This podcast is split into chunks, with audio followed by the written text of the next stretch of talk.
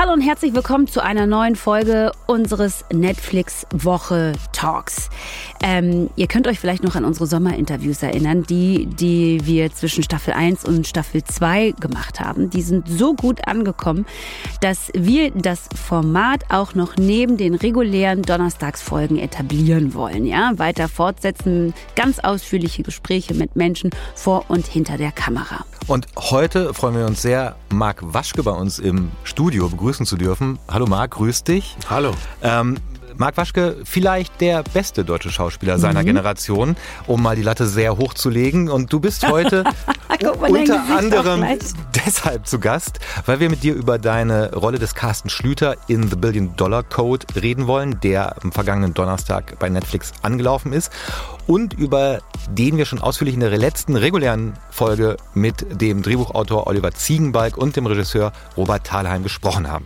Ganz kurz nochmal zur Erinnerung. Ähm, es geht da um eine Gruppe junger HackerInnen, äh, die in Berlin der frühen 90er Jahre einen Algorithmus entwickeln, und zwar für das Programm TerraVision.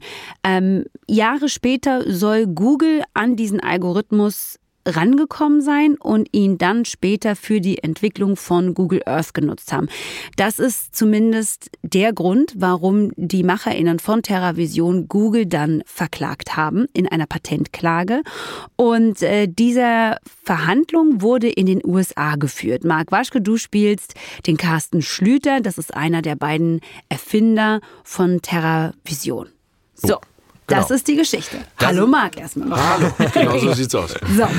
Marc, wir kennen dich zum einen als Robert Caro aus dem Berliner Tatort. Du hast in Dark mitgespielt, du hast in tollen Fernsehfilmen mitgespielt, du warst äh, Ensemblemitglied der Schaubühne.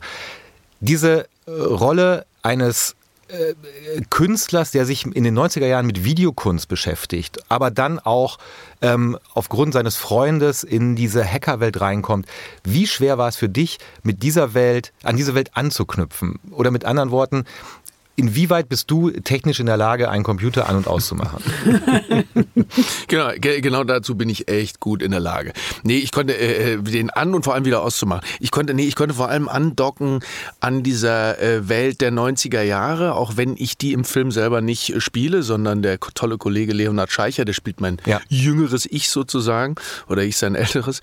Und ähm, dass das alles angefangen hat in einer Zeit, wo, äh, wo so scheinbar alles möglich war. Also ich bin Mitte der 90er nach Berlin gekommen und diese Welt, dass du äh, nachts in irgendwelchen selbst improvisierten Bars äh, gefeiert hast, tagsüber vielleicht irgendwo im Hinterhof was geprobt hast, dass ganz viel möglich war und dass man sich ähm, mit, mit, sehr wenig Geld in dieser Stadt äh, äh so äh, ernähren durchschlagen konnte und mit dem Gefühl, mit dem Gefühl grundsätzlich zu leben, das, was wir hier gerade machen, was wir vorhaben, das, das, das gibt's noch nicht. Ja, das ist doch Größenwahnsinn. Nee, ist überhaupt nicht Größenwahnsinnig. Wir erfinden hier was ganz Neues. Dieser wirklich ähm, blutende, schreiende, tanzende Idealismus, äh, der, der vor allem die Jüngeren betrifft, das mochte ich sehr. In der Geschichte dann später für mich zu spielen, diese Verquickung von einer hochpolitischen Geschichte, die aber so in unser aller Leben reinsuppt. Jeder hat mit seinen Smartphones und Dingern damit diesen Tech-Giganten zu tun und der Frage, wer manipuliert wen und äh, warum haben die so wenig Anteil daran, die es eigentlich entdeckt haben oder entwickelt haben. Du sagtest gerade eingangs äh, Mitte der 90er Jahre Berlin. Ähm, für unsere ZuhörerInnen, ähm, du bist, glaube ich, 95, 96 auf die Ernst Busch Schauspielschule äh, genau. gekommen. Ähm, ähm, äh, kommst eigentlich ursprünglich aus Hessen. Nee. Wie bitte? Das Internet, das ist das ja das, man wieder, soll ne? dem nicht trauen. Man, man äh, sollte dann immer noch mal im Lexikon nachgucken. Im Lexikon? Nee, Nein, keine Ahnung. Ich habe es äh, gegoogelt. Nee, Hessen ist ja geil. Nee, Hessen, äh, nee, ich bin in, äh, äh, es, es, klingt so ähnlich, wo ich später gewohnt habe. Ich habe im Saarland ganz lang gewohnt. Ah, und das ist vom Dialekt vielleicht ein bisschen ähnlich wie Hesse. Aber ich bin im Ruhrgebiet geboren und war acht, als ich mit meiner Familie ins Saarland gezogen bin und habe deswegen sehr früh erkannt, Heimat ist kein Ort, wo du irgendwie sagst, ach, da immer wieder hin zurück, sondern äh, wo du mit Menschen zu tun hast, die, äh, die, wo, man sich, wo man sich begegnet, wo was passiert. Und das wurde dann Berlin äh, 1995, als ich auf die, oder 94, auf die Schauspielschule bin. Ja. Und, und, und war diese Zeit, ähm, äh, eure Klasse auf dieser Ernst Busch, ähm, vergleichbar mit dem, was wir in The Billion Dollar Code sehen?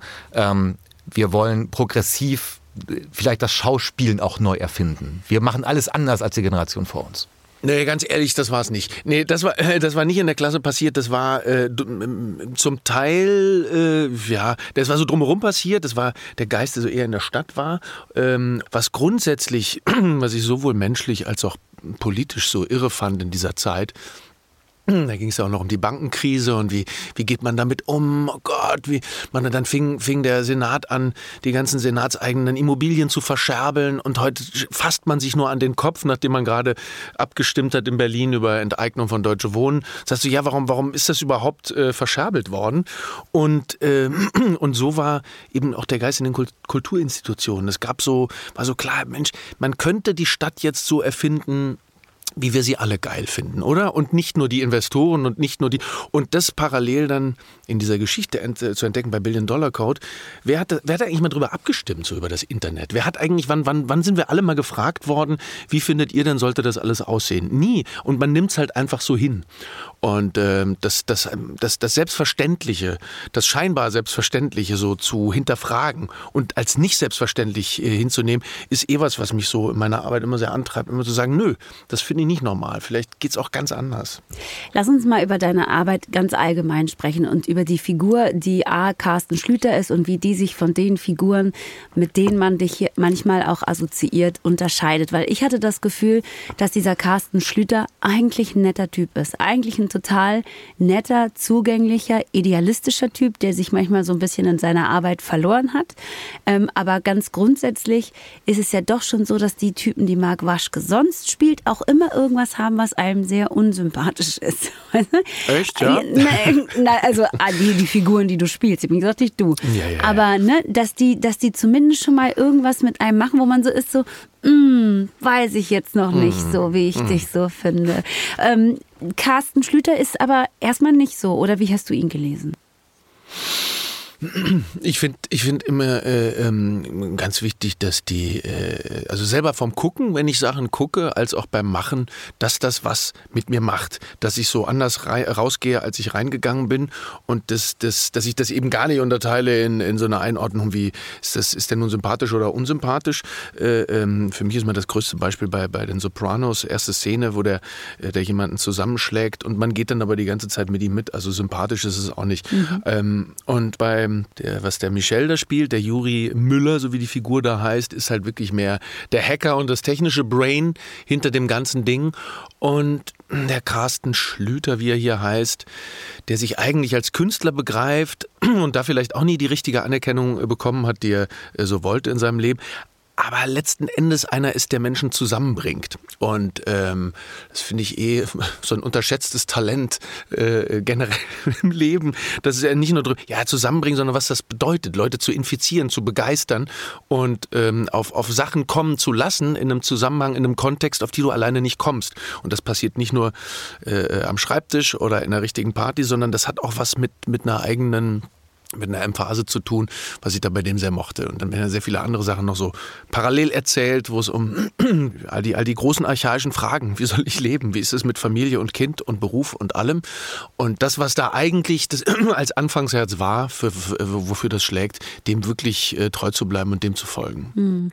Ja, er ist so ein Zauberer. Ich finde das Ambivalente, das, was einen so immer so zweimal und dreimal hingucken lässt, das habe ich in dieser, in Billion Dollar Code eher in dieser Figur des Juri Müllers mhm. äh, empfunden so ne und gleich aber musste ich dann an dich auch noch mal als Noah denken in Dark der ja nun wirklich so ich kann mich noch daran erinnern als ich ähm, als im letzten Jahr so eine so eine Farewell Party für Dark gab mit dem ganzen Cast und alle noch mal von mir gefragt wurden welche Figur wollt ihr denn am liebsten außer eurer eigenen spielen und alle haben gesagt einmal Noah sein. Ja. Und du warst Noah. so, ne? Genau.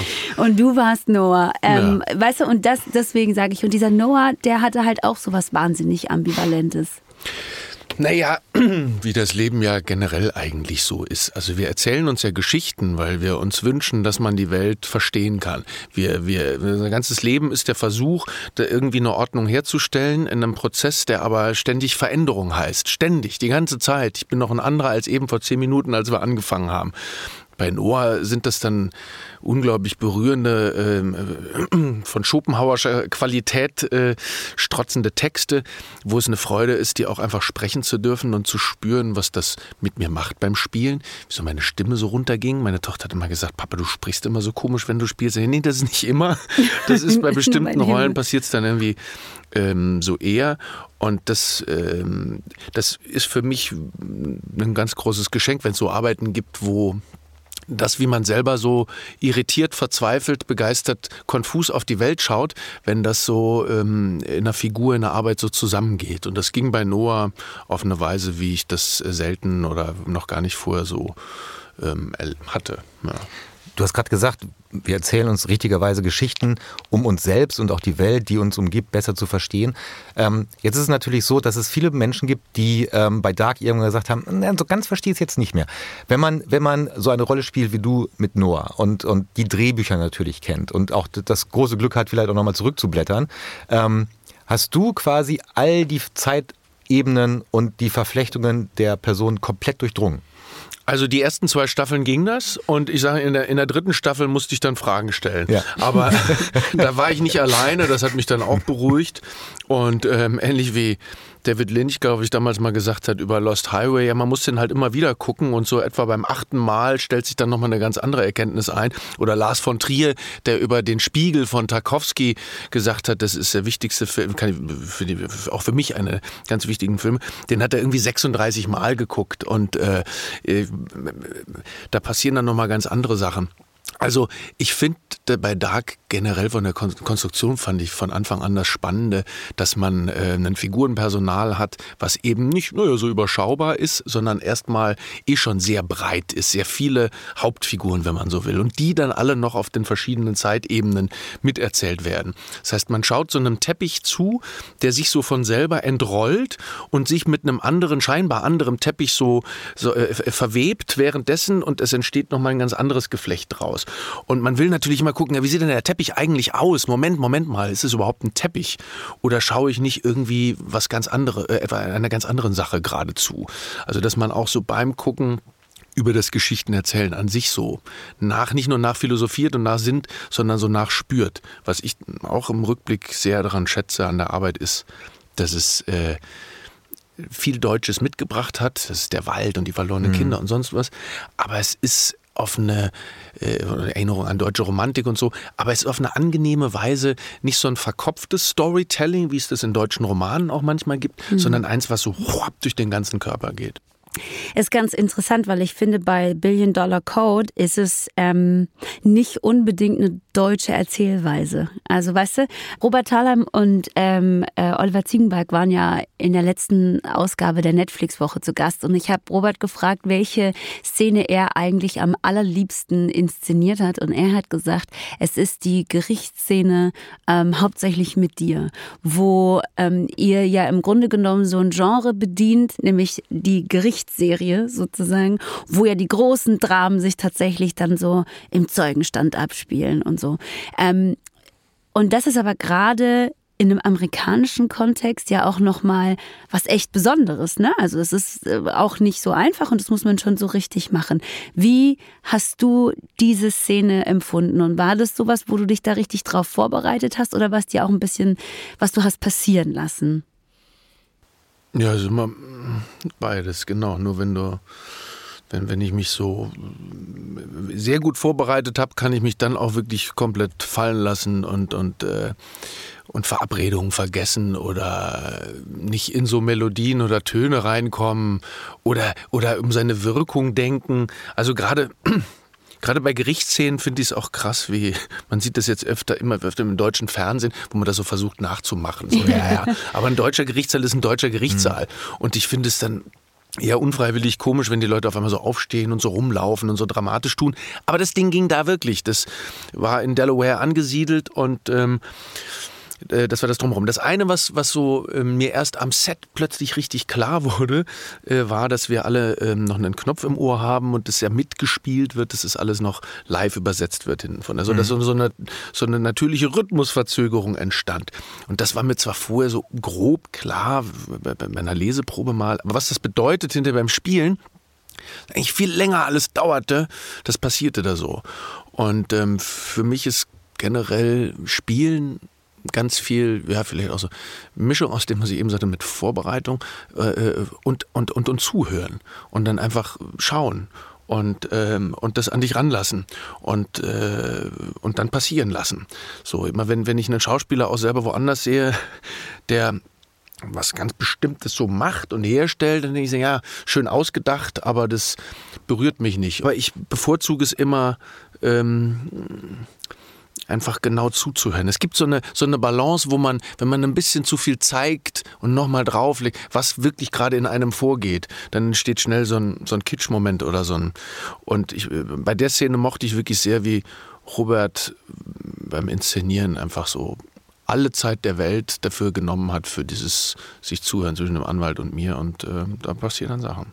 Du spielst ja, die zweite Hauptrolle in Billion Dollar Code spielt äh, äh Michelle Maticevic. Und ähm, es dauert aber bis Folge drei, bis ihr wirklich mal aufeinander trefft.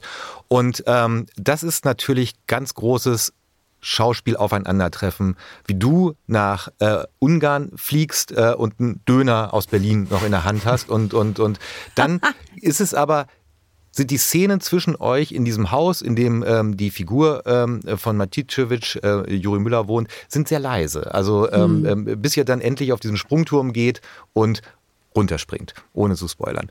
Ähm, wie machen zwei tolle Schauspieler diese Arbeit? Also wie, wie muss man sich das als wirklich Zuschauer, als Laie vorstellen? Wie geht das? Na, I don't know. Ich habe ihn nie gefragt, den, den Michel. Nee, ich, äh, ähm, ganz viel ist die Besetzung. Ich mhm. meine, hier kommt mhm. noch das Schwierige, kam die Schwierigkeit hinzu, zwei Junge und zwei Alte zu finden, die sich halbwegs ähnlich sehen, mhm. was auch, finde ich, unglaublich gut gelungen ja. ist. Bei Dark hatte ich das ja auch schon mit äh, mhm. den gleichen in Jung, äh, ähm, mit dem Max Schimmelfennig und hier jetzt mit Leonard Scheicher und auch Marius äh, Arendt und, und, und äh, Michel Maticevic haben eine Art, das ist geradezu erstaunlich, was, was so, ja, was die Körper doch erinnern, was die die Körper so mittragen. Noch bevor du das Maul aufmachst, erzählt der Körper ja schon ganz viel. Du kommst in den Raum rein und der eine redet mit den Händen und fuchtelt rum und der andere setzt sich erstmal hin und guckt. So. Und ähm, bei Michelle und mir gab es auch sehr früh bei den Leseproben stimmiges Gefühl von, das hier macht Sinn, dass man so ähm, diese Beziehung erzählt von einer Freundschaft, die zerbrochen ist, wo man aber trotzdem noch spürt, ähm, da, äh, ja, das, das ist, ist nie ganz zerbrochen. Und es war, ähm, muss man ja auch sagen, wir haben unter, unter Corona-Bedingungen gedreht, so ein ganz merkwürdiges Gefühl am Set, wenn alle die Masken tragen. Man hatte sich zu dem Zeitpunkt auch schon dran gewöhnt. Bei dem Dreh dieser Szene ist bei dem Übergang von dieser Tischszene dann später rüber mhm. zu den Bildern, ist, ähm, das ging so nach der Pause weiter, die war an dem Tag, weil es versetzt war, äh, abends um sechs. Und auf einmal war so Krisenstimmung und es hieß, und es gab schon, hatte vorher schon mehrere Fälle gegeben und da hieß es auch nochmal, wir haben ein Problem, wir haben einen Covid-Fall. Äh, der Oberbeleuchter, der eben gerade noch so bis vor wenigen Minuten mal ganz dicht vor uns gestanden hatte, wir dachten, dann haben wir es auch, wenn der es hat, ja super, äh, ist erkrankt und wir, können wir jetzt im kleinen Ding, ich weiß gar nicht, ob man das erzählen darf, doch jetzt, wo es vorbei ist, darf man das bestimmt alles erzählen. Ja. Wir haben es alles versicherungstechnisch abgesichert gehabt, dann haben wir dann weitergedreht. Und das Tolle, das ist dann für mich wie Theater, wenn so eine Zerbrechlichkeit der Situation, wenn so blank liegende Nerven ähm, in die Szene mit einfließen können, ohne das zu überlappen. So wie George Tabori immer sagte, so nutz es. Also es gibt so, eine, so ein Gefühl von Gefährdung und von Unmittelbarkeit, die dann so äh, passiert. da kann aber auch nicht jeder mit umgehen. Mm, nee, glaube ich auch nicht. Also, da kann, also ganz schlimm ist, wenn man das versucht so zu, zu über, übertünchen äh, oder so zu, oder dagegen anzugehen. Was ich auch immer anstrengend finde, sind SchauspielerInnen, KollegInnen, die äh, äh dann so rufen, ach, kann der da hinten mal aus der, aus der Eyeline gehen? Ich muss, ich kann mich nicht konzentrieren. Also, warum? Aber du kannst dich konzentrieren, hier ist die Kamera. Also, also was ich verstehe, ist, wenn es richtig lautes Gequatsche gibt am Set. Aber in der Regel kannst du eigentlich fast alles nutzen ähm, was so am Set passiert. Und äh, mit Michelle ist es eine große Freude, sich gegenseitig zu provozieren, sich herauszufordern. So äh, wie, so ein, wie so ein Boxkampf äh, von Muhammad Ali, wo man da so irgendwie draufhaut und wieder rumspringt und dankbar ist für das, was zurückkommt und die Dinge so ähm, geschehen lässt. Ja. Und ich mag, mag diese Mischung aus, weil du sagst so ganz leise, es ist eigentlich eine große Wucht dann so spürbar. Mhm. Ich meine, jetzt auch gerade mit ihm, er hat 20 Kilo zugelegt, mhm. kann, muss man immer wieder sagen, weil es wirklich, ich würde es nicht machen, aber wirklich wollen, nicht, wirklich doch, nein, ich würde es machen, ich, ich verbrenne nur zu viel. Du merkst ja, ich spreche sehr schnell, ich habe sehr viel, ich habe hab zu großen Energie um, ne, keine Ahnung, ich kann nicht 20 Kilo zunehmen, er kann das und der macht, es ist irre, was das ausgemacht hat, ja. was das mit dem Körper macht.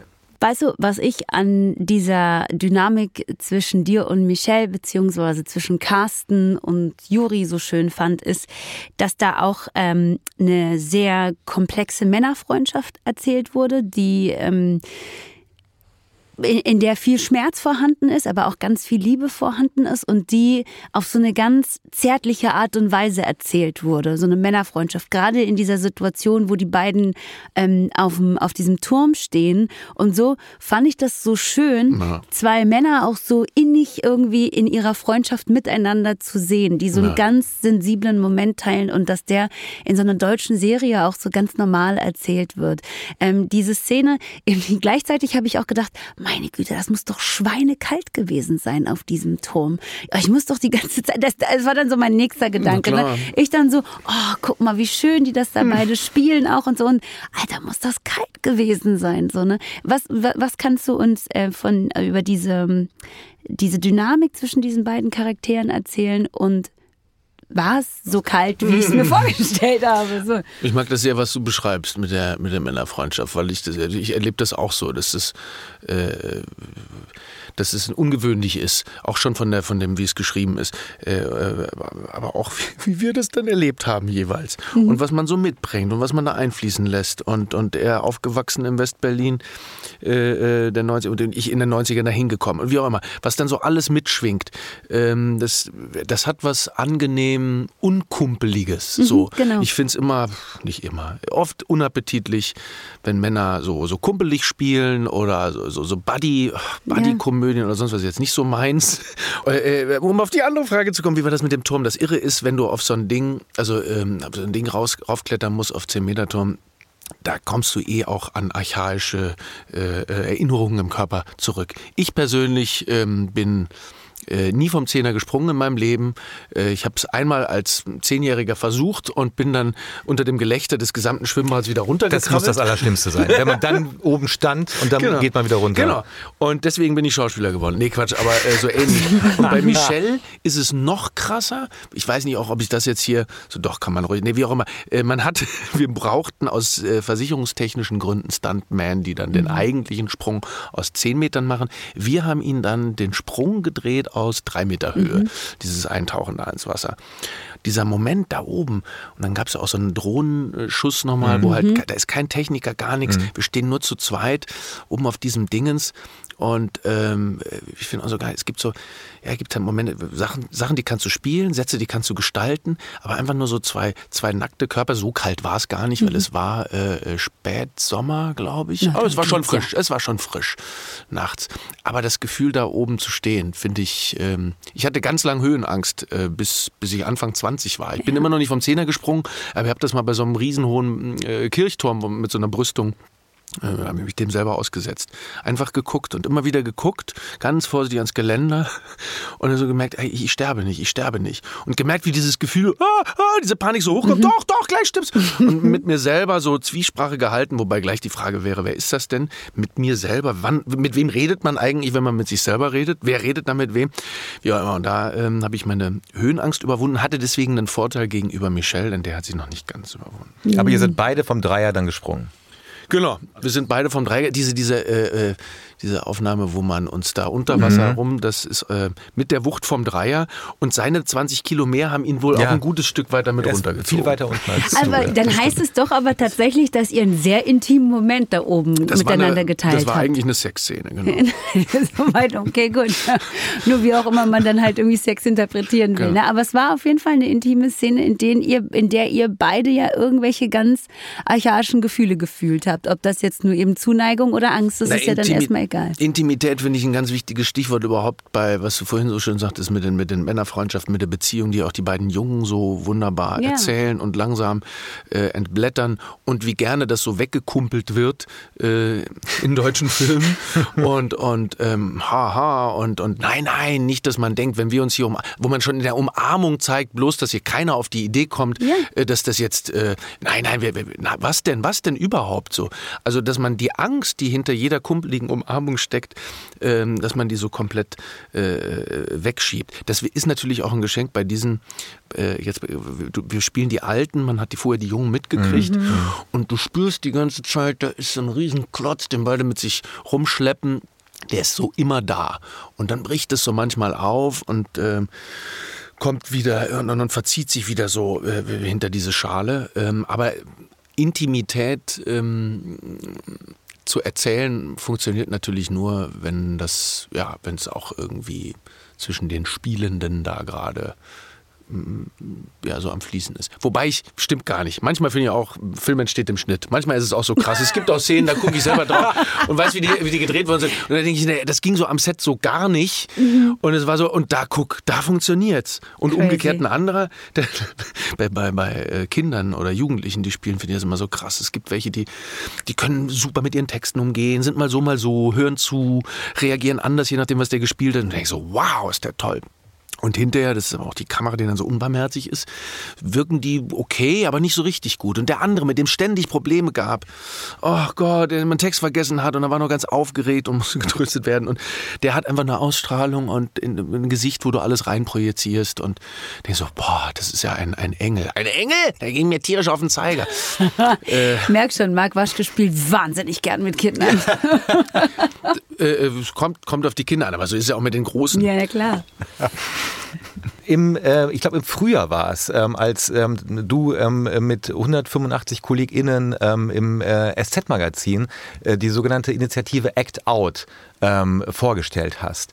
Ähm, dreiviertel Jahr später, inwieweit habt ihr das Gefühl, dieses gemeinsame Outing, dieses drüber reden, hat etwas verändert im Positiven? Also ich kann es noch nicht wirklich beurteilen, ähm, von äh, doch so ein kleines bisschen, aber nee, noch nicht wirklich. Also für mich ist mit das Wichtigste, ähm, dass man Narrative verändert, dass man andere Geschichten erzählt.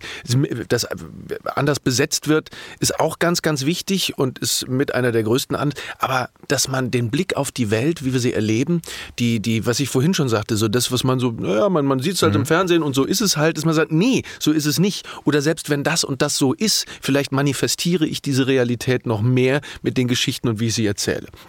Ähm, ich finde, es gibt von den Büchern, die ich seitdem bekommen habe, da gibt es noch viel Potenzial in alle Richtungen, dass man das auch wirklich anerkennt, dass man, dass man mit einer wirklich viel, viel größeren Selbstverständlichkeit äh, äh, andere Geschichten erzählt und andere Normalitäten etabliert.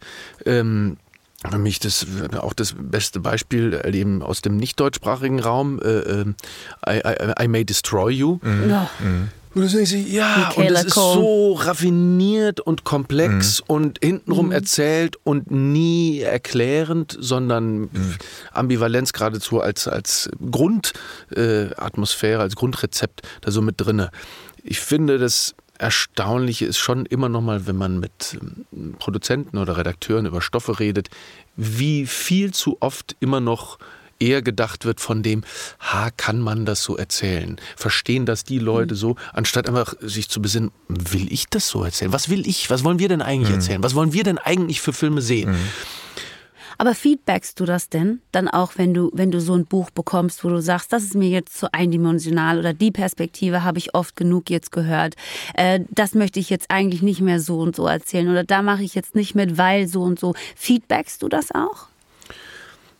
Also beim, beim Tatort war das die, ähm, die ganze Zeit ein, ein, ganz toller Prozess, muss ich aber sagen, der, der, der manchmal aufreibenden, aber sehr kostbaren Auseinandersetzungen mit Redakteuren und AutorInnen äh, darüber, was da so, ja, wo, wo der, ach ja, stimmt, dann ist mal wieder irgendwas passiert, wo man das auseinander nimmt und, und verändert. Und da ist sehr viel Bereitschaft, ähm, das dann auch zu ändern.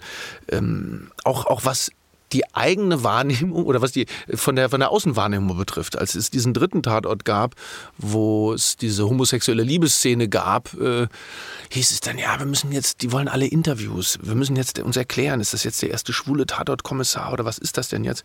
Ich gesagt, stopp, stopp, Moment mal, wir, warum müssen wir das erklären? Mhm. Wie wie unangenehm ist das denn? Wir, wir, wir haben es ja einmal geschafft, einfach ganz selbstverständlich was zu erzählen und jetzt müssen wir es gleich erklären. Äh, dann ist man doch da, was was uns gerne so vorgeworfen wird, dass es dann so was Erzieherisches, Volkspädagogisches kriegt. Die wollen alle Interviews. Stopp, wer will denn da alle Interviews?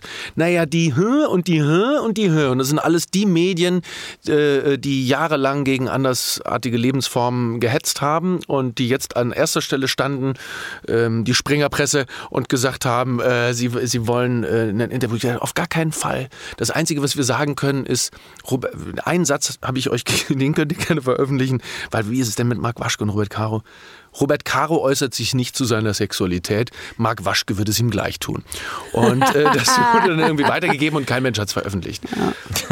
Ah, naja, weil, weißt du, ich, was ich mir in den Situationen denke, ist ja, dass noch nie jemand auf die Idee gekommen ist zu sagen, ja, aber der soll mir jetzt mal ganz kurz, also da müssen wir jetzt doch mal darüber sprechen, warum der heterosexuell ist. So, das ist ja, das ist ja andersrum noch nie mhm. passiert. Lasst uns uns doch doch mal dazu äußern. Und ich so, nein, warum sollten wir uns dann zu dem anderen äußern? Mhm. Also das ist halt, wenn so, ne, wenn das eine dann quasi, äh, ja, wir leben halt in einer sehr heteronormativen ich Welt. Absolut. Mhm. Ich finde es aber, ob es äh, Race, Gender oder sonst wie Diskussion ist, wobei ich die mindestens genauso wichtige, auch die Class-Diskussion finde, mhm. weil auch bestimmte Darstellungen Vorstellung von, ja, es ist jetzt der Proll aus Hohenschönhausen oder sonst wie genauso stereotyp finde, äh, wie was die anderen Fragen betrifft. Ähm, ich finde es alles gut, was da passiert. Ich finde alle Diskussionen und alle Wellen, die passiert sind, gut. Auch die Aufregung um diese eine, wie heißt sie, die Serie, wo die britischen Adligen plötzlich äh, von schwarzen DarstellerInnen gespielt wurden. Bridgerton. Genau. Und dann, ja, aber, hm, und dann bis hinein in linksliberale Kreise. Aber, ganz, aber dann es ja auch verdreht, weil die waren ja nicht da. Sag ich, äh, what the? Leute, äh, es geht genau, genau um diese Irritation, auch dass man das, ja, das, das kann jetzt auch nicht sein, dass die plötzlich zu Herrscherinnen werden, wo sie doch vorher. Und bei, ähm, bei, bei, bei den meisten Geschichten genau das, was du beschreibst. Das ist so, ähm, äh, ja, die, die, die, ich meine, wie viele Bücher habe ich gesehen von äh, in der Hand gehabt, so, so Familiendramen äh, äh, mit einer ganz weißen, heteronormativen, ganz okayen, normalen Geschichte, wo es, wo es, ähm, wo es keine, gar keine mehr auffällt, dass, dass unsere Gesellschaft, also jetzt nur schon Deutschland, dann aber so nicht aussieht. Dass das, ähm, wenn es nur schon mal darum ging, wenigstens das abzubilden, was da ist, ähm, das wäre das eine, aber eben auch ja, Sachen, Sachen zu, zu provozieren, herauszufordern und nicht mit dem, jetzt machen wir das mal so, um da irgendwas zu provozieren, sondern was ich vorhin meinte, dass man sich so bedenkt, eigentlich interessiert mich das nicht. Eigentlich könnte uns doch interessieren, das so und so zu erzählen. Dass es immer noch diese Angst gibt, das wird nicht verstanden oder das, das kann man so nicht machen. Hast du das Gefühl oder die Hoffnung, dass ähm, diese Angst weniger wird, beziehungsweise hast du in den letzten Jahren vielleicht auch Drehbücher, Geschichten bekommen, wo du das Gefühl hast, wir sind auf dem richtigen Weg? Ja, also äh, ich, das, ich finde, es passiert durchaus viel. Und auch so von, äh, also von, von sowohl jetzt von dem kleinen Studentenfilm als auch zu großen Serienprojekten, die angegangen werden. Mm, der David Mamet, von dem gibt es dieses Büchlein, wo auch viel Unfug drin steht, wie ich finde, richtig und falsch über die Schauspielerei. Aber der hat so eins mal gesagt, ja, wenn so SchauspielerInnen zu ihm kommen und fragen, Mensch, ich würde gerne noch das und das, aber ich werde halt nicht besetzt und ich da und da hinkommen und diese und jene Projekte machen. Seid so, hört auf zu erwarten, dass euch jemand besetzt, dass man euch anruft und fragt, macht eure eigenen Sachen. Im Theater und wie überall, finde ich, das, ist das die Regel. Macht deine eigenen Sachen und nie waren in der Geschichte die technischen Möglichkeiten ja auch so groß, das ja. jetzt wirklich einfach zu machen und äh, die Dinge rauszuhauen und zu gucken, was passiert und einen direkten Impact zu haben. Und du spürst das, ob das politische YouTube-Videos sind oder ob das kleine Filme sind, die ein Filmstudent mit dem Handy gefilmt hat und die sehen geiler aus, als was andere vor 30 Jahren mit äh, sonst was gedreht haben. Dieses sich darauf zu besinnen, was man, ja, was man was man selber erzählen muss, weil man nicht anders kann und weil man das unbedingt so will und nicht an den Rezipienten zu denken und was gut gemeint ist abzuliefern. Also ich finde, ja, weil es gibt, es gibt ein paar Impulse, aber ganz ehrlich, wenn ich jetzt so noch auch gucke, was ohne Namen zu nennen, ohne Ergebnisse zu nennen, die Sachen, die halt auch produziert werden, wo du denkst, das kann doch nicht wahr sein. Das, da, da, hätte man doch, da hätte man doch schon beim Drehbuch sagen müssen, halt stopp. Mhm. Und dann beim Rohschnitt Aber dass das dann hinterher fertig geschnitten so veröffentlicht worden ist, war ich bei einigen Sachen die letzten zwei, drei Jahre dann auch, auch baff.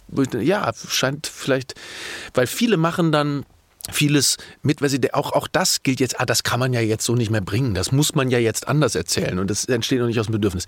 Wenn es was gibt, wenn dieser ganze Covid-Quark jetzt hoffentlich irgendwie sich mal so setzt, dann ist das berühmte beschworene Wort von der Ambivalenz oder Ambiguitätstoleranz, finde ich die Herausforderung. So wie schaffst du es in der Gesellschaft zusammen zu leben, auf einer Welt, ähm, wo so klar ist, da gibt es ganz viele Blödköpfe, mit denen ich so grundsätzlich keiner Meinung, der gleichen Meinung bin. Aber man lebt halt zusammen in der gleichen Gesellschaft. Was macht man, wenn, wenn diese Zahlen in Thüringen, Sachsen und sonst wie, wenn dort Faschisten an der Macht sind? Und was machst du in Arbeitszusammenhängen? Und wie gehst du damit um? Und was für Geschichten erzählst du? Wie mhm. zeigst du mit dem Zeigefinger drauf? Deswegen finde ich jeden gut gemeinten Anti-AfD-Tatort ein, ein Schuss in den Ofen.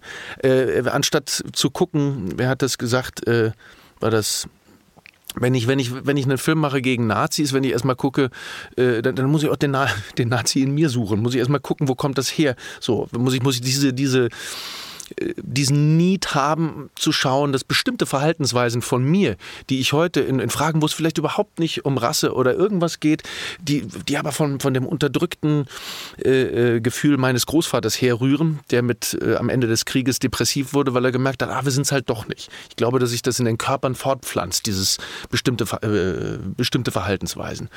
Und ähm, ich finde, die Herausforderung ist eben, so eine, so eine offenen, ambivalenten, sehr krassen Geschichten zu erzählen, wo aber nicht hinterher klar ist, ja, genau, so ist gemeint. Ja, ja, man soll keine Schwulen umbringen. Nee, nee, genau. Nazis sind böse und hin und her. Sondern zu entdecken, ich meine, das Asylrecht ist äh, äh Anfang der 90er von den Parteien der Mitte faktisch abgeschafft worden, weil die Leute in Rostock-Lichtenhagen standen. Und heute gibt es manche andere Stimmungen, wo man dann auch sich so gegenseitig auf die Schulter klopft, wie toll wir alle sind. Aber äh, wir nehmen einen, einen Morden am Mittelmeer hin und wir, morden inzwischen an den anderen Außengrenzen von Europa. Und innerhalb in der Gesellschaft gibt es da ähm, gibt's, ja, beides. Was ich vorhin mit Klaas meinte, auch das Gefühl von ganz vielen Menschen, dass sie nicht vertreten werden von äh, bestimmten herrschenden Regierenden und sonst wie. Und das Verrückte ist für mich vom Draufgucken, ja, da ist ja halt auch was dran. So, also es ist, es ist äh, politisch sehr ambivalent, aber wir müssen es aushalten, dass die Geschichten das auch äh, bringen müssen, ähm, damit, damit Kunst und Kultur da Sinn macht und nicht nur pures Entertainment ist. Sonst kann ich mir halt auch irgendwie ähm, Fast and Furious angucken. Oder so. Was auch seine Daseinsberechtigung Absolut. hat. Okay, ja, Entschuldigung. Natürlich. Ja? Mann, ey, das heißt, wir äh, kommen zum Schluss unseres Gesprächs, Marc Waschke, und gehen alle mit ganz, ganz großen Fragen, die jeder für sich irgendwie auch beantworten muss, ähm, nach Hause und danken dir in diesem Zusammenhang sehr für deine Zeit und deine Gedanken. Ich danke euch für die Möglichkeit, Sie hier kundzutun. Vielen, Vielen Dank, Marc. Dank. Auf bald. Bis dann. Ciao. So Leute, das äh, war die, sagen wir eigentlich der Netflix-Woche-Talk? Ist es, ja, ne? Der Netflix-Woche. Das war der Netflix-Woche-Talk. das war der Netflix-Woche-Talk. Das war der Netflix-Woche-Talk äh, mit Matthias Kalle und meiner Wenigkeit und Marc Waschke, der immer noch neben uns sitzt, ne? Haben ähm, Tschüss gesagt, aber du bist noch hier, kannst ja noch, ne? Ja, ne? So ein Fake-Tschüss war ja, das. Ja, das, war so ein Fake-Tschüss. So ein gelogenes Tschüss. So ein gelogenes Tschüss. Ähm, wir sind am nächsten Donnerstag wieder mit einer regulären Ausgabe der Netflix-Woche, ähm, die hier für euch am Start. Und zwar geht es da um ein Phänomen, ähm, das im Grunde genommen gerade so popkulturell durch die Decke geht, und zwar Squid Game. Ja, darüber werden wir sprechen, und zwar mit Lisa Ludwig. Sie ist die Chefredakteurin von Movie Pilot und äh, wir freuen uns da sehr drauf. Ja, also äh, ja, freuen. Ich bin auch sehr gespannt, ähm, weil ich äh, hoffe mir Erkenntnis darüber, warum ich so falsch liege in meiner Beurteilung von Squid Game. Vielleicht tust du es ja nicht, mal gucken. Ne? Vielleicht auch nicht, aber ich habe die Befürchtung, dass ich äh, von 90 Millionen Menschen der Einzige bin, der das nicht gut findet. Egal. Ähm, außerdem, außerdem haben wir, wir haben zwei Gäste. Ja, wir stimmt. haben zwei Gäste, nämlich außerdem kommt noch die Schauspielerin Nilam Farouk ähm, ähm, zu uns und wir reden mit ihr über ihren neuen Film Du, er, sie und wir. Also ist viel los nächste Woche ähm, und äh, falls euch die Zeit bis dahin zu lang sein sollte, wisst ihr, wo ihr uns findet und zwar auf netflixwoche.de. Da gibt es ganz viele weitere Infos und Artikel ähm, zu den Veröffentlichungen der Woche und auch aktuell einen Artikel zum wahren Hintergrund von The Billion Dollar Code. Vergesst nicht, uns zu abonnieren, wo ihr das macht Spotify, Apple Podcast App, das ist uns ganz egal. Hauptsache ihr tut's, daran wäre uns wiederum sehr viel gelegen und dann hören wir uns nächsten Donnerstag wieder. Bis dann. Bis ciao. dann. Ciao, ciao.